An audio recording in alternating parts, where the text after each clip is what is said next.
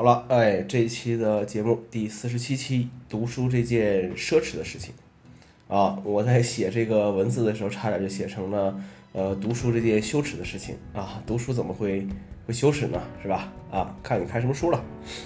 呃，很长时间没有去读书了啊，买了几本书也没读完。以前有句话叫做“书非借不读”。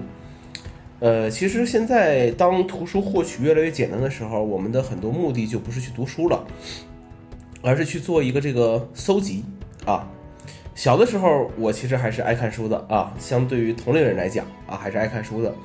最早看的肯定还是那些小人书了，这个在家里面还有一些存货啊，包括那个什么葫芦娃大战各种，其实小的时候还是也也真的是有的，真的是有的。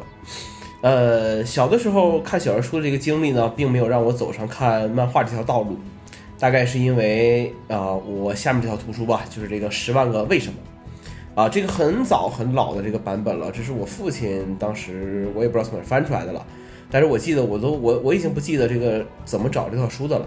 啊，应该认字时开始看了吧，反正看什么也看不懂。呃，每次他在讲一个问题的前面都会有一个毛主席语录啊，前面都会有一个毛主席语录，然后告诉你这个怎么怎么怎么回事儿。呃，再接下来呢，就是我母亲那个时候由于工作的一些原因，她经常出差，她会给我带一些书回来，比如说那个时候很流行的这个《小学生十万个为什么》啊，《中国少年儿童百科全书》啊，还有一些这个人物传记等等等等。呃，课外生活反正就是这么丰富起来的。读很多书的好处呢，其实就是跟小伙伴的谈资会变得很多，啊，就是说白了吧，吹牛逼都吹得有资本，啊，呃，读万卷书，但是没有行万里路啊，这个问题还是存在的。小的时候最讨厌的事情就是出去玩啊，哪也不愿意去，就喜欢待在家里面。我母亲给我讲过，说有个算命的跟我说，啊，说我说我以后会离家很远啊。当时家人都不信，说这个孩子连门都不出呢，能走多远呢？啊，结果我就从这个大东北跑到了大云南啊，跑到了这么一个对角线上去。那个人们经常说这个不读书就行万里路，你只不过是个邮差啊，这个送外卖的。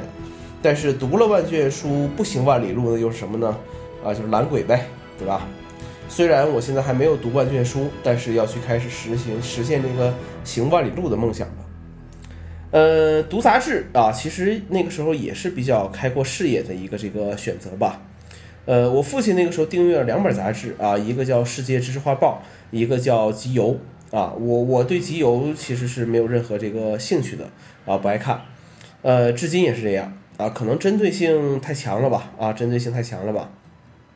世界知识画报呢，倒是开阔眼界的一个好东西，啊，家里面还有个地球仪，然后我父亲以前那个办公桌下面，我记得还有张世界地图，啊，我很愿意看这两个东西，啊，当然了，还不知道什么时候能走一圈呢。呃，我自己订阅第一个杂志呢，是叫这个牛顿科学世界，啊，我从这个里面呢，呃，知道了这个苹果，啊，你说这这也是机缘巧合吧？呃，如果我那个暑假不是。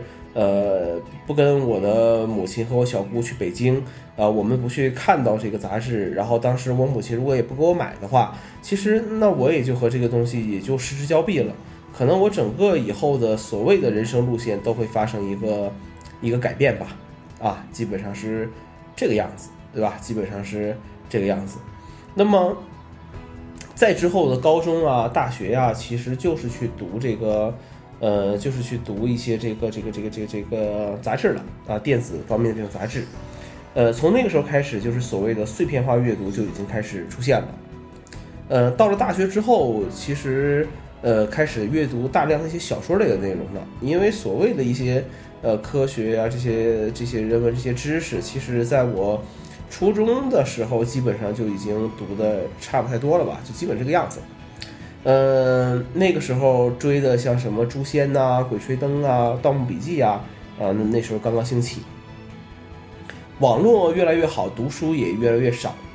呃，我们习惯了从社交媒体上去获取所谓的这个知识，呃，有很多初高中知识都可以判断出来是假的一些谣言啊，在朋友圈中也是流行甚广，呃，微博上也是这个样子，充斥着各种谣言。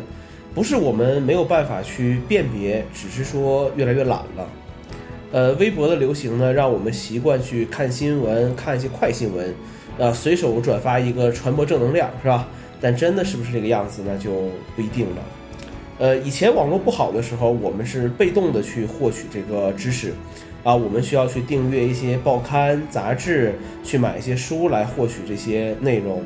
呃，但是实际上来讲的话，嗯，到了互联网这个非常好的这个年代，其实呢，呃，就是知识在不断的去主动的啊袭击了我们啊，就是这个样子。那么还有什么呢？比如说。这个越来越浮躁的这个社会啊，越来越浮躁的这个呃自己吧，呃，快消产品成为这个主流之后啊，呃，精心打磨的一些东西，或者说需要大量时间成本的一些东西，就不再那么吃香了。呃，没有耐心等着作者去细细打磨一本书，也没有耐心等着大师傅给你做一道很好的菜啊，什么事情都是急急急。最重要的是。没有钱去享受这些东西，啊，静下心来找一个大段时间读书呢，也成了一种奢望。呃，人们总想着去赚快钱，总想着能够简单的搞定所有事情，但是总忘了去评估一下自身究竟够不够搞定这些事情。呃，至于去读实体书还是电子书，我觉得这些东西都不重要，啊，都不重要。呃，为啥呢？因为。呃，你怎么读书？你你只要想读书，怎么读都可以读。你如果不想读书的话，哎，你怎么读？你用什么设备也读不了，对吧？呃，我以前也买过两个这个 Kindle，啊，算下来连买 Kindle 的钱都都没赎回来，哈 就是这么一回事儿。呃，读书呢还是要有一个结果的啊。小时候最讨厌写什么读后感，但是我自己还是比较喜欢做所谓读书笔记的。